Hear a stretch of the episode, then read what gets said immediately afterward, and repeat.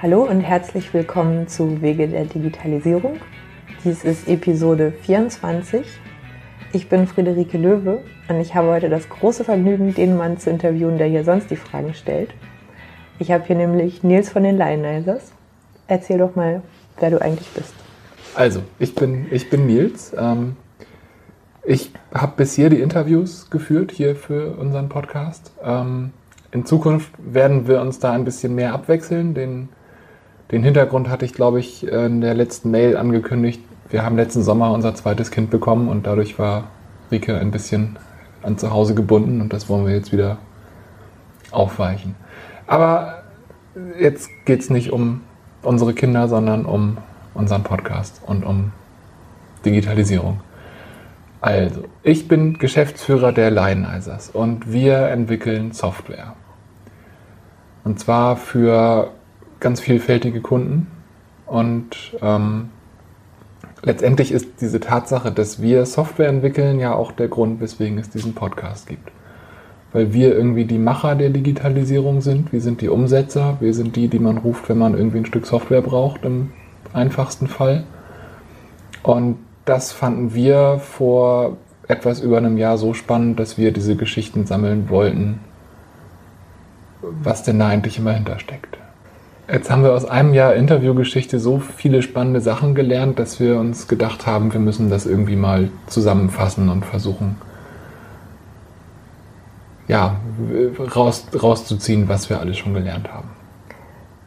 Ja, und vor allen Dingen erlebe ich dich ja auch so ab und zu und du liest ja auch Bücher ohne Ende und ich hörst Bücher und ich, keine Ahnung, was du sonst noch alles so machst, aber dieses Thema Digitalisierung, ich habe das Gefühl, seit mindestens einem Jahr, wahrscheinlich noch viel länger, saugst du alles auf, was du kriegen kannst. Deswegen bin ich total gespannt auf deine Zusammenfassung. Was ist denn das jetzt eigentlich? Oder was ist es eigentlich alles? Was ist dein Bild gerade nach diesem Jahr Abenteuer und Lernen? Ja, also wir sind von einem Jahr gestartet mit genau dieser Frage, was ist Digitalisierung? Und hatten so die These, die eine Antwort gibt es nicht. Und also zumindest kann ich das bestätigen, es gibt nicht die eine Antwort. Check.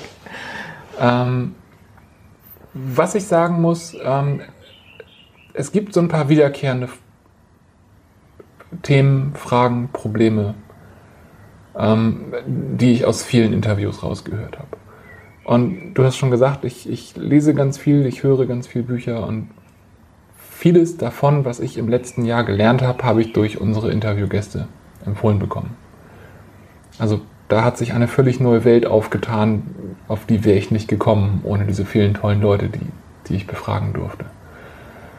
Und zu, zu diesen Clustern, was ist Digitalisierung? Also Digitalisierung geht oft los, zumindest wenn man, äh, wenn man sich diesem Thema nähert, dass man das für ein technisches Thema hält meine, irgendwie digital, man, man, irgendwie ist es ja eine, eine technische Sache. Aber das ist immer nur der Stein des Anstoßes. Gerade im letzten Interview äh, mit dem Ulrich Zucker, ähm, der hat gesagt, die, die Themen sind alle nicht neu. Das, was wir heute technisch haben, das haben sie in den 80ern schon erfunden. Ähm, das heißt, die Technik ist immer der Auslöser aber das eigentliche Problem, das Digitalisierung uns heute so vor die Füße wirft, ist, ist eher diese Geschwindigkeit und die Skalierung. Es gab in den 80ern Videokonferenzsysteme, die hat irgendwie keiner so richtig genutzt, weil es nicht so richtig gut anwendbar war. So, so richtig weiß man vielleicht gar nicht genau, wo die, wo die Gründe lagen. Aber heute hat jeder äh, ein komplettes Videostudio auf seinem Smartphone. Also äh, ich meine, jetzt war ich fürs letzte Projekt schon irgendwo in Kapstadt und Mumbai und Hongkong und wir beiden haben abends per Skype telefoniert und es war eigentlich, ja, abgesehen von der Zeitzone, äh, fast egal, was da für eine Distanz zwischen lag. Dafür hat man laut Uli in den 80er Jahren musste man einen großen Konzern haben, um sich das leisten können und man musste einen Raum einrichten, in dem man ein komplettes Videostudio-Equipment hatte. Also die Verfügbarkeit von Technologie ist einfach eine völlig andere. Ja, und dadurch das, ändert sich alles irgendwie im Umgang. Also wir hätten hier ja überhaupt nicht gewusst, wie es dir geht, was du machst, bis du wieder da bist. Oder mit Pech auch nicht. Ja, genau. Also dieses, diese Beziehungsebene und dieses Wissen, das ist ja irgendwie eine Kulturänderung, meinst du das? Ja, genau. Und, und der Punkt ist halt, es wird alles immer schneller. Also wir kennen alle irgendwo das Mursche Gesetz und das spielt ja irgendwo in diese Digitalisierung rein und das besagt irgendwie, dass sich die Rechenkapazität oder die Speichermenge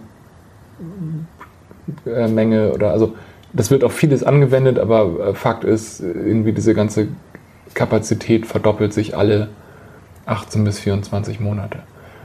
Und ähm, auch, was viele nicht wissen, auch wenn das mal als ähm, strategische Entscheidung von dem äh, Intel-Chef postuliert wurde, haben sie es jetzt über Jahrzehnte durchgehalten. Und das, das führt ja dazu, ähm, dass wir so ein exponentielles Wachstum haben. Also das, was wir heute als Smartphone in unserer Tasche haben, das ist ein, ein unglaubliches Vielfaches dessen, was wir in den 90ern als Supercomputer irgendwo stehen hatten. So, Räumeweise. Die, ja, genau. Und die, die Mondmission wurde mit drei C64-Äquivalenten gestartet. Was kann man damit heute noch anfangen? Das ist ein Witz. Und ähm, diese, diese Verfügbarkeit dieser Technologie sorgt im Prinzip ja erst dafür, dass Leute sich fragen, was können wir denn damit anstellen? Und also dass mein Smartphone heute ähm, Skype und Hangout und Zoom und was weiß ich nicht alles kann, das erst führt, glaube ich, dazu, dass wir das nutzen. Und das führt dann aber dazu, dass sich diese ganze äh, Kommunikation in den Firmen dem auch anpasst. Und also das habe ich aus, aus unterschiedlichen Interviews rausgehört. Ähm, technische Veränderungen gab es schon immer. Menschen mussten sich schon immer anpassen. Das habe ich jetzt persönlich gerade am eigenen Leib erfahren. Ich meine, wir hier in Deutschland haben gerade 60, 70 Jahre Geschichte und wenn man mal zurückguckt, unsere Grenzen von heute, wenn man mal guckt, was in den letzten 2000 Jahren hier an diesem Fleck los war, dann waren wir schon alles. Dann waren wir schon äh, Dänen und Schweden und Franzosen und Bayern und Preußen und an anderen Orten der Welt gab es aber eine Stabilität in Indien. Die haben Jahrtausende Kultur. Klar waren die Briten auch mal eine Weile, aber die, also aus deren Sicht kommen und gehen die Leute irgendwie. So, das heißt also, einerseits sind wir zwar daran gewöhnt, dass Veränderung stattfindet, aber die Geschwindigkeit dieser Veränderung, die nimmt zu und zwar rapide. Ähm, was, was unsere Eltern vielleicht noch an, an Stabilität kennengelernt haben, das, das kennen wir nicht mehr. Und ich möchte gar nicht wissen, womit unsere Kinder sich arrangieren müssen im Laufe ihres Lebens. Es gibt diese, diese Grafiken, wo gezeigt wird, wie viele Jahre oder Jahrzehnte am Anfang es gedauert hat, bis irgendeine gegebene Technologie 100 Millionen Nutzer hatte. Und das fing an mit dem Telegrafen, das waren wirklich Jahrzehnte. Und Radio und Fernsehen und Facebook hat das Ganze in unter zwei Jahren geschafft. Instagram hat es in unter einem Jahr geschafft und ich habe Snapchat noch nie benutzt, aber die haben es in wenigen Monaten geschafft. Meinst du denn, die Generation unserer Eltern ist die erste, die das so richtig in einem Leben so abruckt? Also deine Mutter hat letztens was total beeindruckendes gesagt, fand ich. Sie hat gesagt, früher, also als sie angefangen hat zu lernen, musste sie quasi auf die Alten hören, weil die Alten alles besser wussten. Und jetzt gehört sie da, wo sie arbeitet, quasi zu den Alten und muss jetzt aber immer auf die Jungen hören, weil die Alten heute nichts mehr zu melden haben, weil die Jungen ja wissen, wie die Technik funktioniert. Und dass das für sie schon ein Stück frustrierend ist, irgendwie nie zu denen zu gehören, die wissen, wie es läuft. Und ich habe mich gefragt, ob das für ihre Generation irgendwie einzigartig oder das erste Mal ist. Jetzt mag das Bereiche geben, wo das vielleicht so ist. So. Also meine Mutter arbeitet in, in einer Behörde und hat da halt mit Datenmengen zu tun, die früher auf Papier und Schreibmaschinen bearbeitet wurden. Ja, vielleicht ist das so. Also vielleicht so, letztendlich haben diese ganzen deutschen Behörden ja auch das Problem, dass, dass diese ganzen mittleren Schichten im Prinzip ausgestorben sind, weil es irgendwie digitalisiert wurde. Aber andersrum sind die gerade alle völlig landunter, weil die Arbeit am Ende doch irgendwo getan werden muss. Und die kriegen die Leute nicht nach. Und ich glaube, ähm, das ist eine andere Sache, die ich, die ich aus diesen ganzen vielen Gesprächen gelernt habe. Am Ende sind die Technologien halt doch nur Werkzeuge. Die, die sind so ein, so ein Changemaker und, und bringen Veränderung mit sich, aber am Ende läuft es immer auf Kommunikation und auf Menschenthemen hinaus. Und diese Veränderung muss man so irgendwo reintragen, dass die Leute auch mitgehen. Aber am Ende ist eigentlich nie die Technologie der Mittelpunkt. Und von daher, ja, wie das jetzt in dieser Behörde genau aussieht, gute Frage. Ähm, ich erinnere mich an das sechste Interview, war es, glaube ich, mit Finn, mit, also Finn, Finn Plotz, Vion, heute Seon, einer unserer tollen großen Kunden.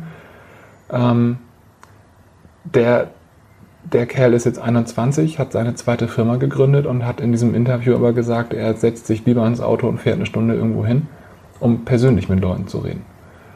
Und er ist jemand, der mit 16 eine Firma gegründet hat, die ähm, Fertigung in China, Softwareentwicklung hier, Design in New York und Investoren aus aller Welt zusammengetragen hat. Und trotzdem also Leute wie Finn haben, haben nie eine andere Welt als diese digitalisierte Welt kennengelernt. Die sind aufgewachsen. Er hat mir abends beim vierten Bier erzählt, dass er gecheatet hat in der Schule. Ich hoffe, dass seine Lehrer das nicht hören. Indem er, indem er eine, eine Uhr hatte, wo, wo er ein iPod reingefrickelt hat. So. Das sind Möglichkeiten, die hatte ich als Schüler nicht. Ich musste noch Dinge auf einem Nadeldrucker sehr klein ausdrucken. ähm, so, und trotzdem stellt sich so jemand hin und sagt, ich fahre lieber irgendwo hin und rede persönlich mit Leuten, weil dieses persönliche Gespräch durch nichts zu toppen ist. Und ähm, ich, ich glaube, es ist ein Trugschluss zu sagen, dass die jungen Leute immer mit der Technologie besser klarkommen und wir deswegen heute immer auf die jungen Leute hören müssen. Ich glaube, ganz viele dieser, ich, ich nenne es mal alten Werte, die haben Bestand. Und wir haben heute irgendwie auch so die, die irrige Annahme, alles ändert sich radikal komplett und nichts bleibt. Ähm, hier bei dem, bei dem Interview mit dem ähm, äh, Creative Space, da haben wir das, da, also Rike malt die tollen Bilder für unseren Podcast und auf dem Bild für dieses Interview mit dem Creative Space steht, ähm, die Digitalisierung wird keinen Stein auf dem anderen lassen. Und also ein Stück weit fühlt sich das auf jeden Fall so an und in einigen Bereichen ist das so und vieles ändert sich wirklich radikal. Also Geschäftsmodelle werden äh, transformiert, disruptiert. Und ich glaube aber irgendwie ist es auch ein bisschen fahrlässig, einfach alles hinzuwerfen und zu sagen, es wird sowieso alles anders. Also jetzt gibt es die, die großen Plattformen unserer Zeit und wenn ich mir Uber angucke, vor zwei Jahren also in den Büchern, die vor zwei, drei, vier Jahren geschrieben wurden, werden die dargestellt als, boah, ähm, neues Geschäftsmodell, die haben kein eigenes Auto, die haben eigentlich wenig Angestellte und trotzdem ist das die größte Mobilitätsplattform. Aber die haben in Deutschland nicht Fuß gefasst, weil sie doch viele Probleme haben, die, die man so nicht, also diese ganzen Haftungsthemen. Also als Fahrgast bei Uber hat man erheblich höhere Risiken und erheblich weniger Rechte, als man das in einem klassischen Taxi hat. Mhm. Und in Deutschland ist die Taxibranche so gut organisiert, dass Uber hier keinen Fuß an Land kriegt. Ich, ich sage das jetzt völlig wertungsfrei. Ich bin in Kapstadt damit gefahren und das ist eine schöne Sache. Also, also es ist Convenience, es ist schön.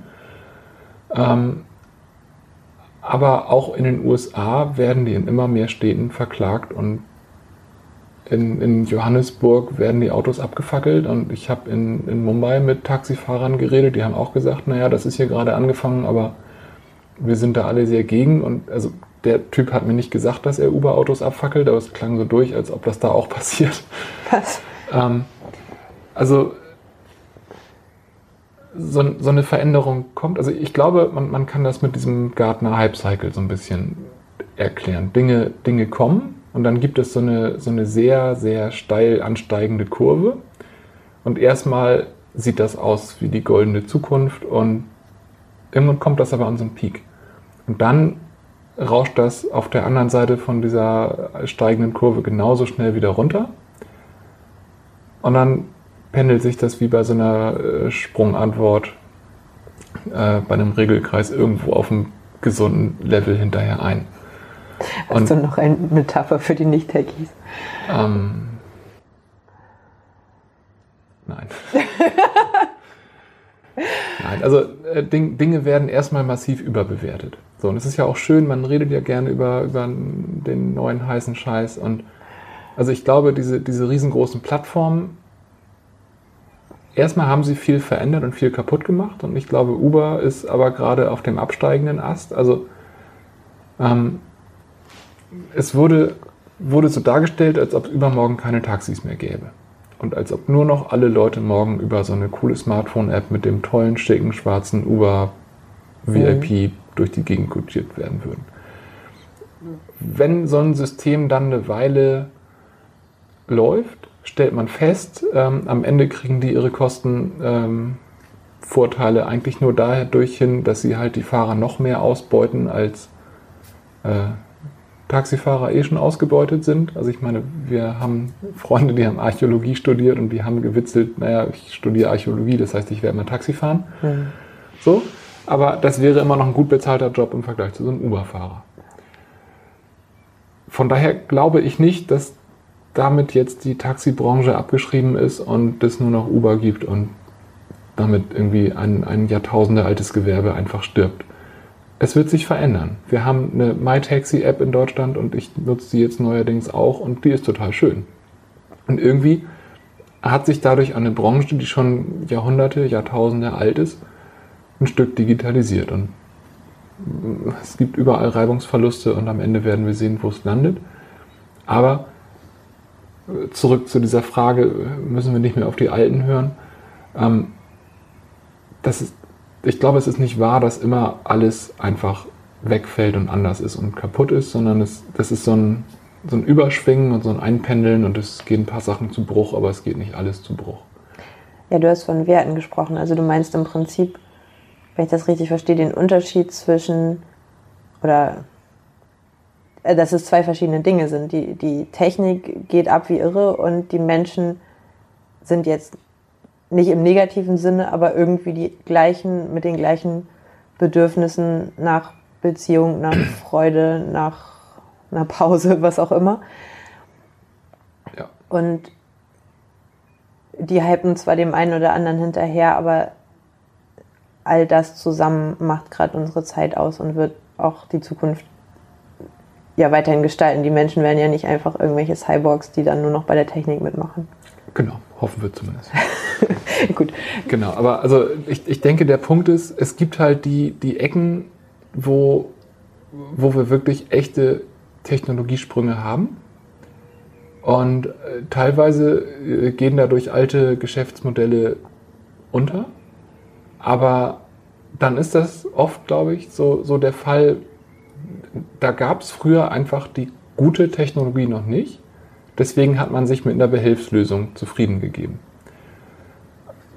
Ich meine das jetzt auch wertfrei. Also woran ich denke, ist, ist zum Beispiel, ich habe relativ am Anfang den Felix Menden von Wer liefert was interviewt. Das ist eine beeindruckende Firma, die, die waren jahrzehntelang ein, ein gedruckter Katalog, ein Verzeichnis mit, mit Fun Facts, dass diese Bücher in Botschaften, in deutschen Botschaften weltweit lagen und wenn eine ausländische Firma einen deutschen Zulieferer suchte, dann sind die Leute in die deutsche Botschaft gegangen, um in den Katalog von Wer liefert was zu gucken, um die Kontaktdaten von den deutschen Weltmarktführern zu finden. So. Heute würde ja niemand mehr freiwillig sich in seine äh, Kutsche setzen, um in die Botschaft zu fahren, um in ein gedrucktes Buch zu gucken, wenn er das Ganze auch auf seinem Smartphone nachschlagen kann. So. Das ist irgendwie der Hammer, dieser Unterschied, ja. Genau, aber letztendlich, deren Geschäftsmodell ist eigentlich relativ ähnlich zu damals. Die verkaufen immer noch Sichtbarkeit für ihre Anzeigenkunden, ähm, nur dass das heute digital stattfindet. So, und das war technologisch ein völliger Bruch. Die haben damals, die hatten eigene Druckmaschinen im Keller, die haben ähm, ihre ganzen Geschäftsprozesse daran ausgerichtet, einmal im Jahr einen neuen Katalog zu drucken. Ähm, und die sind durch einige schmerzhafte Transformationsprozesse gegangen, um das alles irgendwo ins digitale Zeitalter zu führen. Die waren aber immer sehr vorn dabei mit sehr früh einer Webseite, mit einer der ersten Firmen, die in Deutschland online Geld verdient hat und so weiter. Die haben eine CD-ROM gedruckt und die CD-Laufwerke mitverkauft. Also irgendwie, irgendwie eine coole Firma und letztendlich haben sie aber dieses komplette alte Business also auf eine Weise völlig hinter sich gelassen und auf eine andere Weise machen sie eigentlich das gleiche wie vor 80 Jahren. So, und das lag daran, dass es vor 80 Jahren das Internet einfach noch nicht gab. Das war am Horizont auch noch nicht zu erkennen. Und das war ein technologischer Sprung. Eine andere Sache, da habe ich heute Morgen gerade einen Blogartikel drüber gelesen, der, der mir so ein paar Sachen erklärt hat. Tesla zum Beispiel. Tesla revolutioniert irgendwie die Autoindustrie. Und vor zwei Jahren wurden die auch noch als Überflieger-Paradebeispiel ähm, hingestellt ich weiß nicht, ob es dieses Jahr war oder Ende letzten Jahres. Ich meine, die haben gerade massive Probleme, die Autos irgendwie auf die Straße zu kriegen. Die haben Vorbestellungen bis ans Ende des Jahrzehnts ähm, und kriegen es aber nicht hin, diese Autos aus, in ausreichender Menge, in ausreichender Qualität zu produzieren. Und Elon Musk hat irgendwo in einem Interview gesagt, wir sind in der Produktionshölle.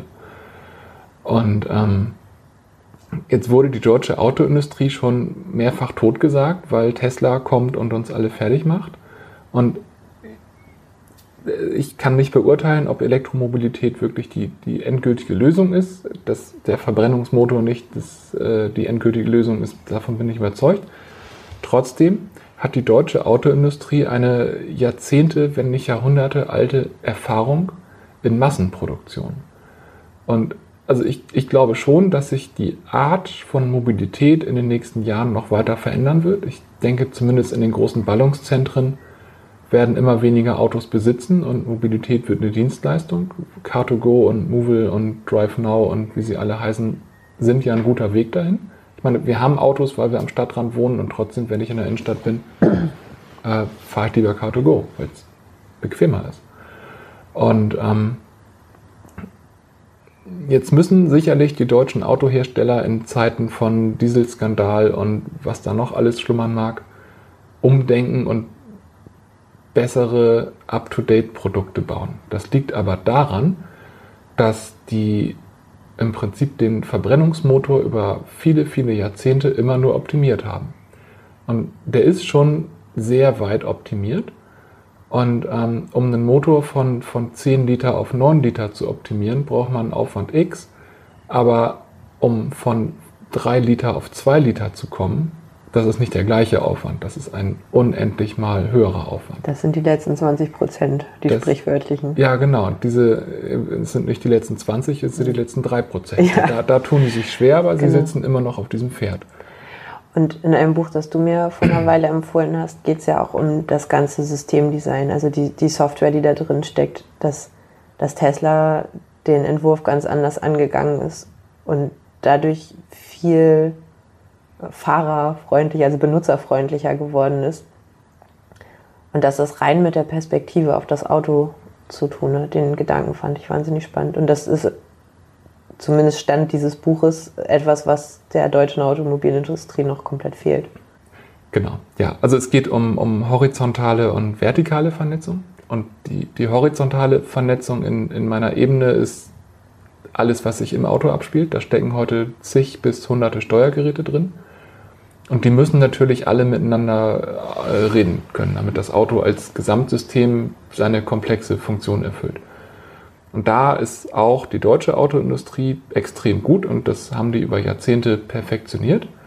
Jetzt kommt Tesla daher und macht eine vertikale Vernetzung und vernetzt das Ganze mit dem Internet, mit Google. Ich habe da meine alles, was ich von meinem Smartphone kenne, Spotify, Netflix, Google Maps Navigation, Minuten aktuelle Stauinformationen, also all das habe ich auf einmal in meinem Auto auf einem schönen großen Touchscreen und das ist neu und das haben die deutschen Autobauer so noch nicht drin. Also erstmal ist das einfach neu.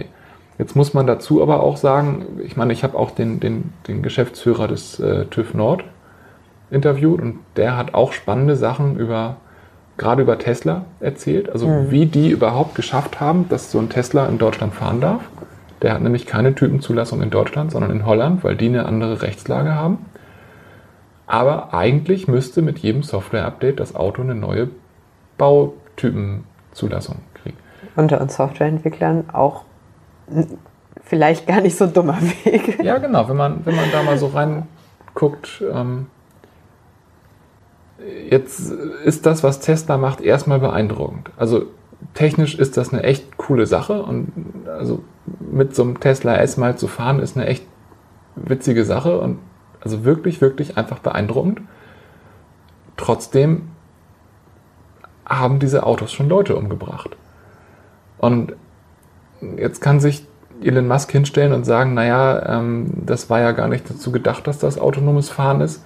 Trotzdem wurde es irgendwie so dargestellt, als wäre es das. Zumindest haben die Leute es so verstanden, als wäre es das.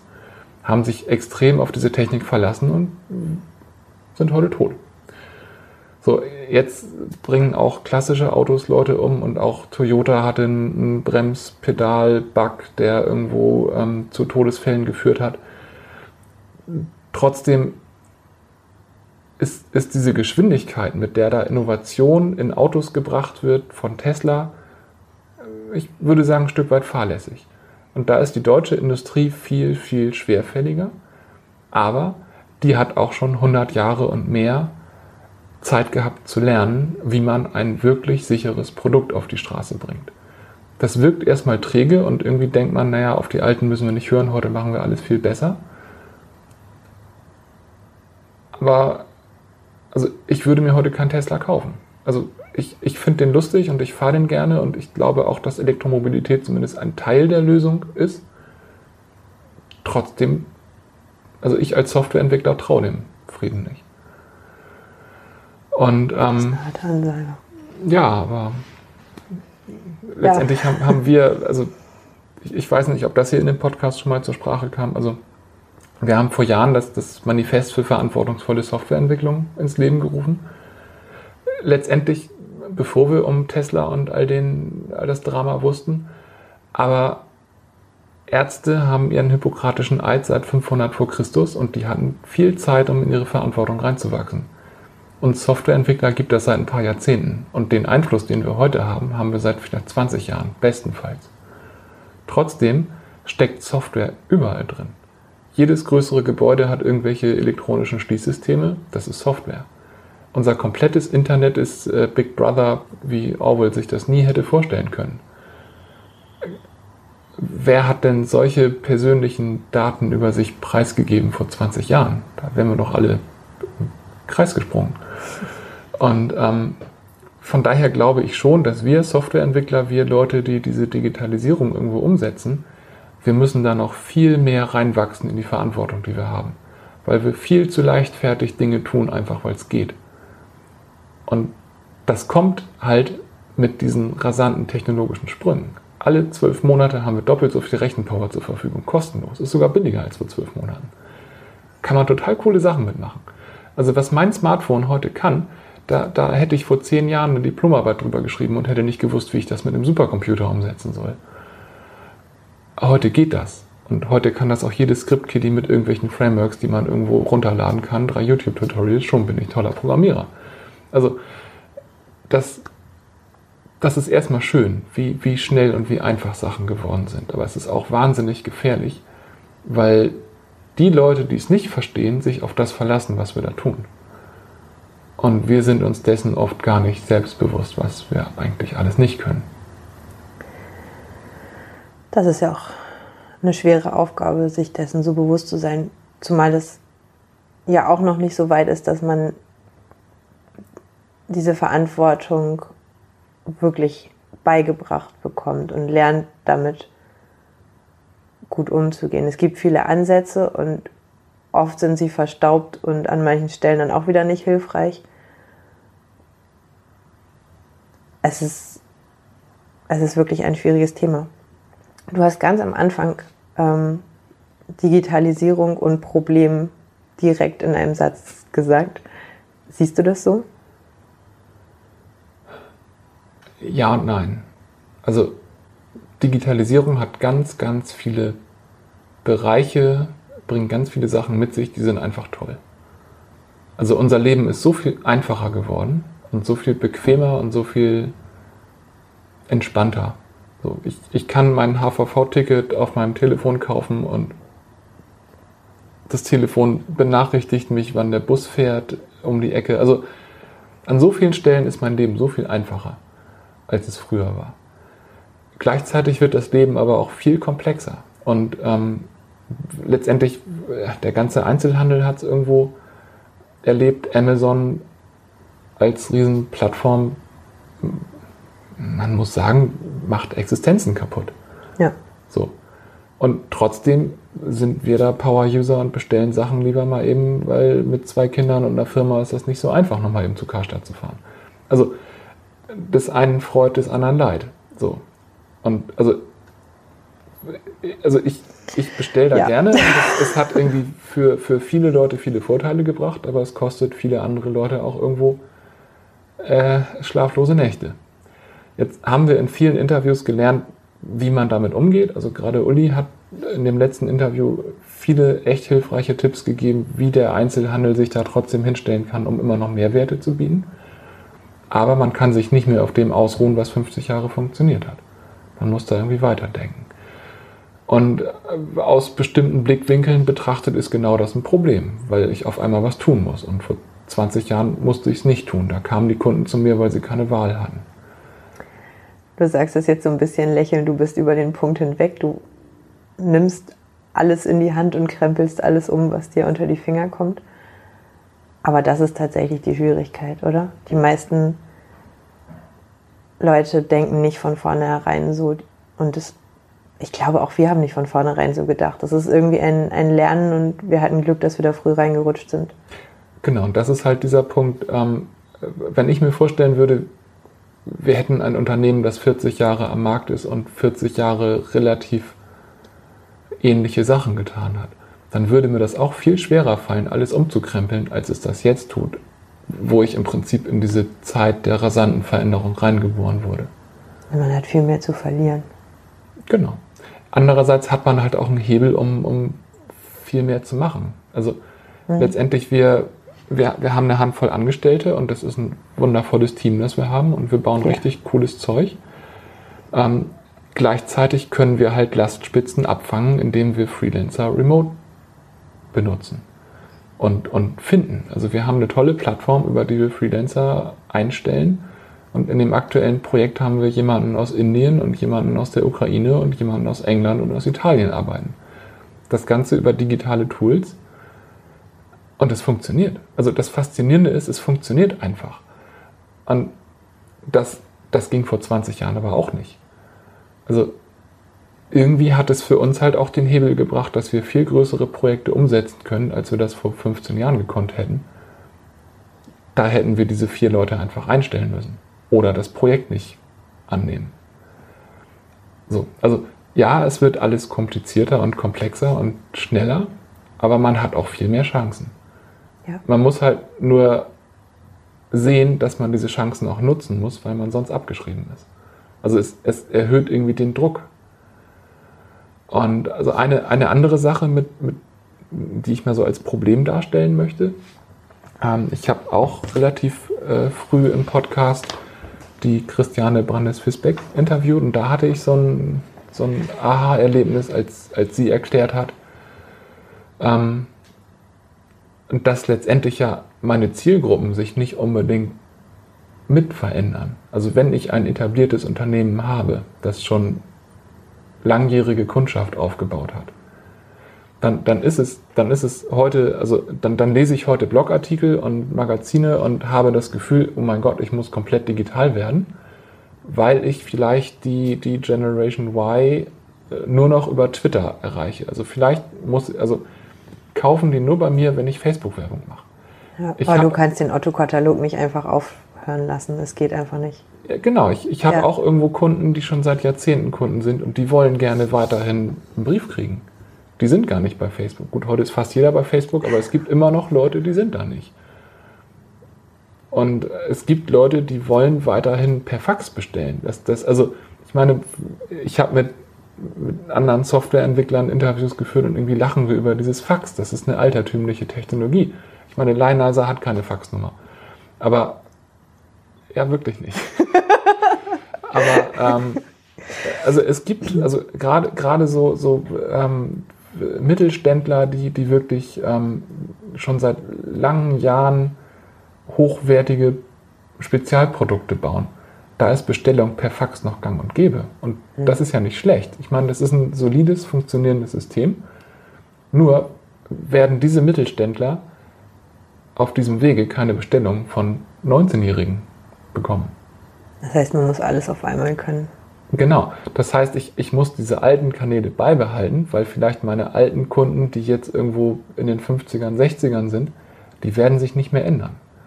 Ich möchte aber nicht diese Zielgruppe einfach vor die Tür setzen und sagen, ja, wenn ihr nicht online bestellt, dann seid ihr raus. Den Umsatz möchte ich ja nicht wegwerfen.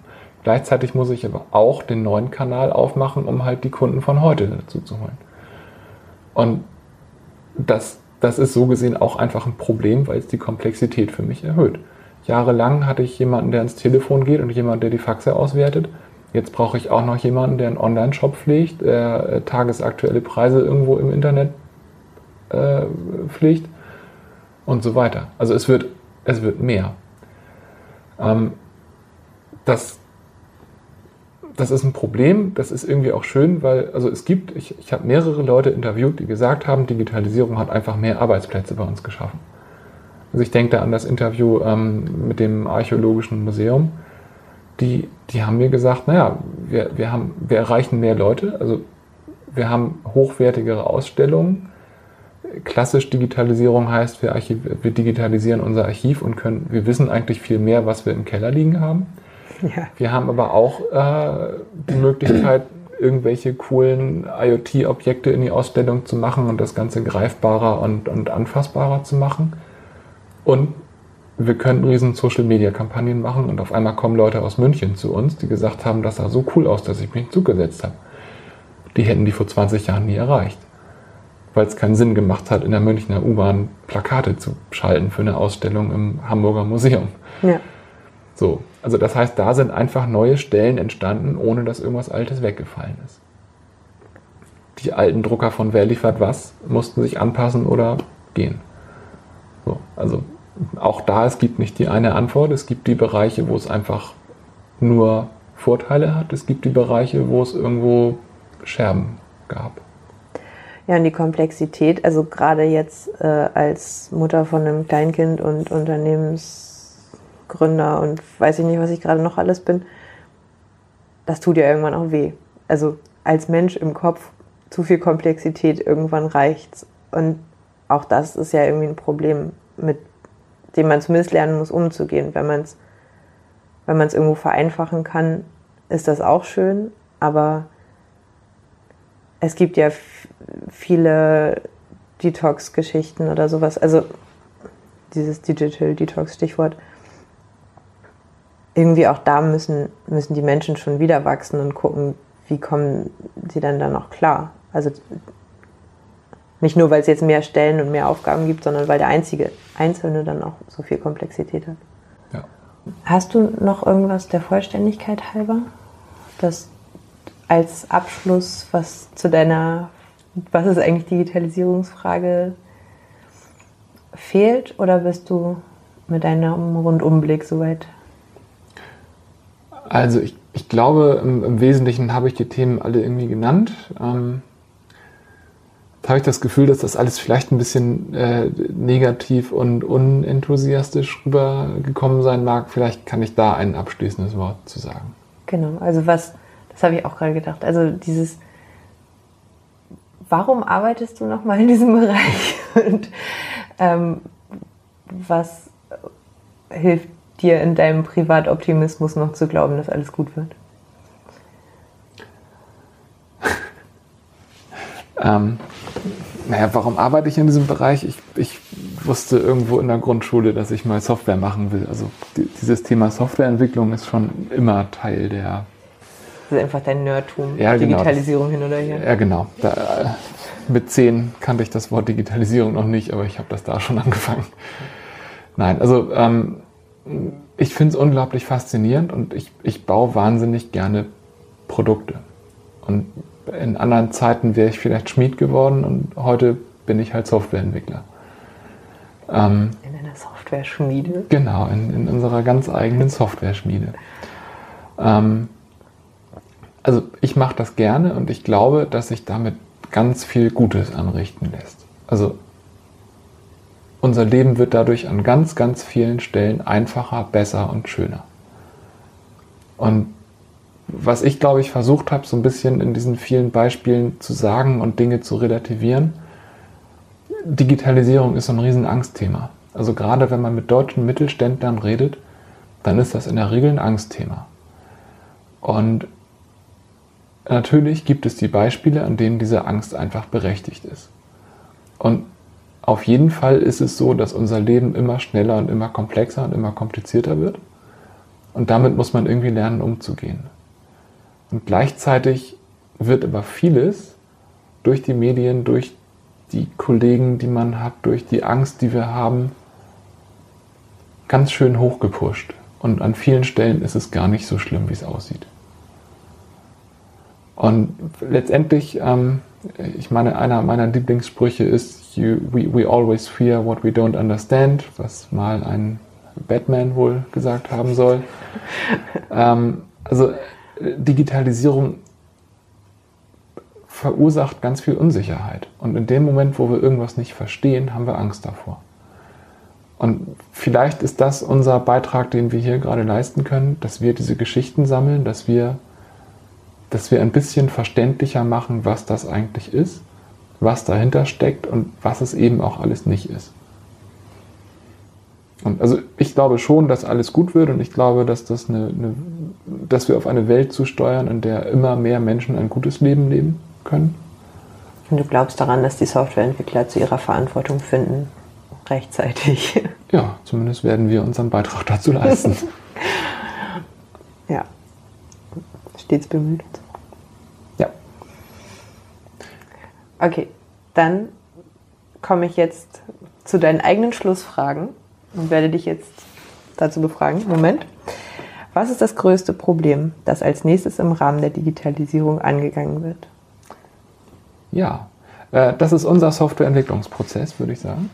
Ich habe es eben schon so ein bisschen angerissen. Also wir sind ein relativ überschaubares Team aus festangestellten Leuten und wir können mit diesem Team schon echt coole Sachen reißen.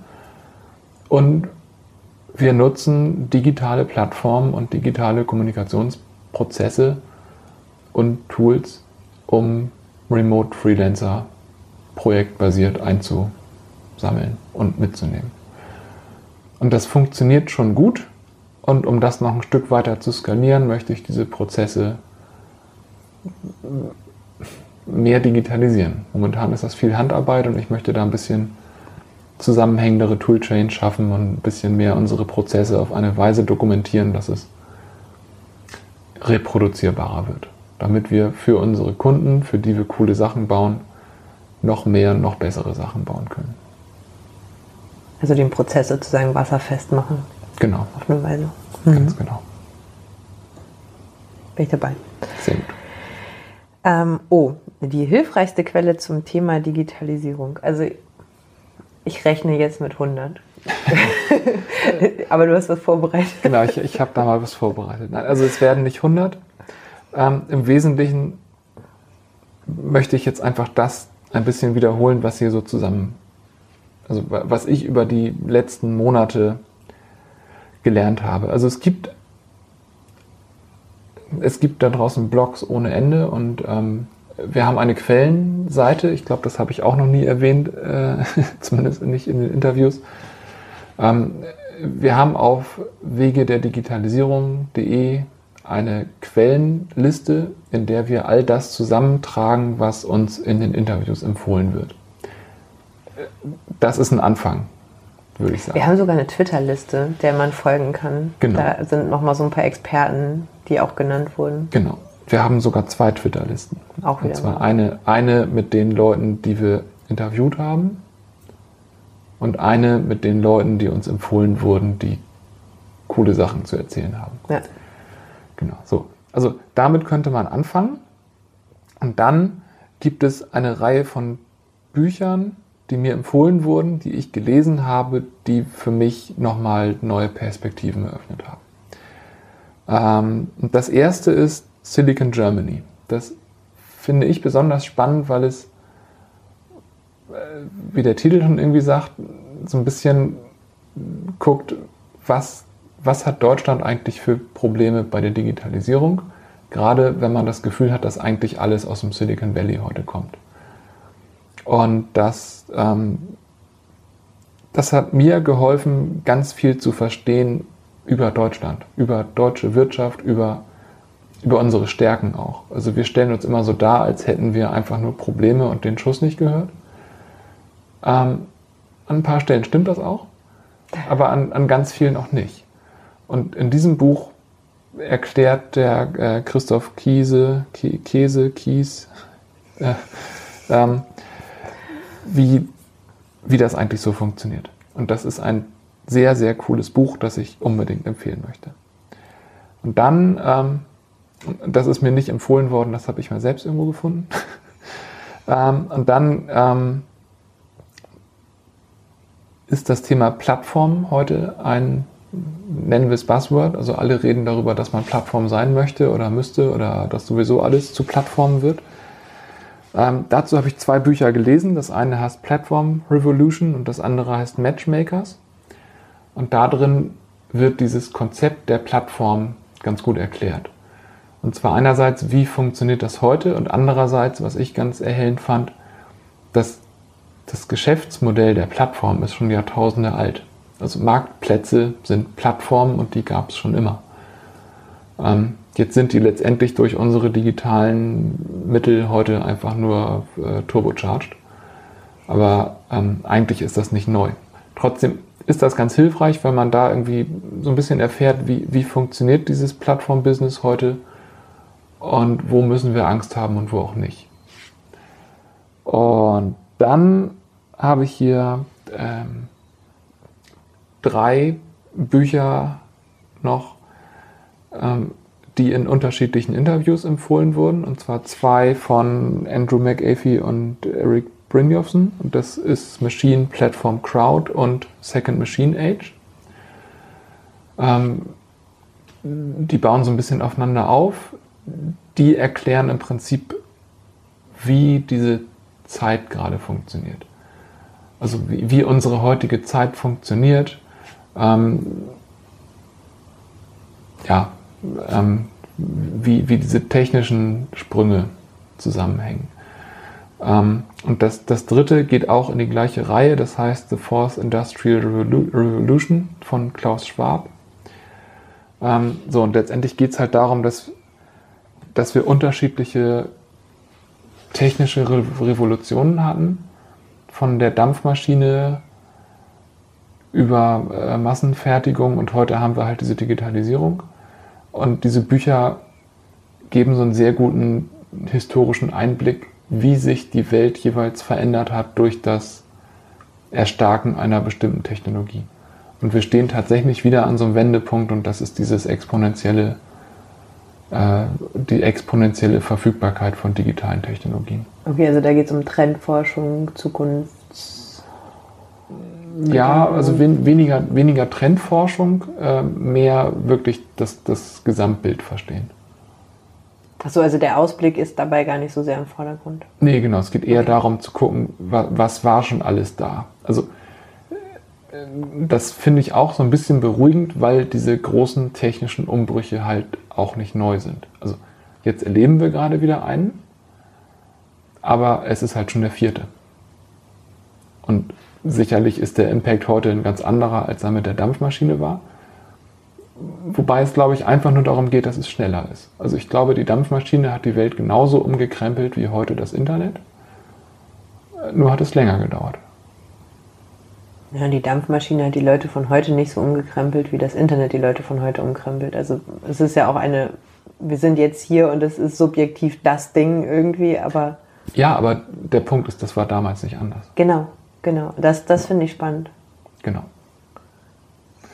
Genau. Also diese, diese Bücher ähm, fand ich sehr empfehlenswert. Ich könnte jetzt noch 20 andere empfehlen, die ich auch ganz cool fand, aber also die haben mir geholfen. Vielleicht im nächsten Wrap-up. Genau. Beim 48. Interview gibt es die nächsten fünf Bücher.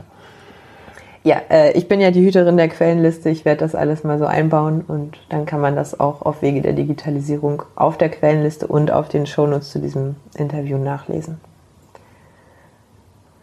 Jo, letzte Frage. Ähm, ich meine, du darfst dir eh die Interviewpartner aussuchen, aber ähm, du wolltest diese Frage hören. Welchen Gast würdest du dir dann wünschen in Zukunft?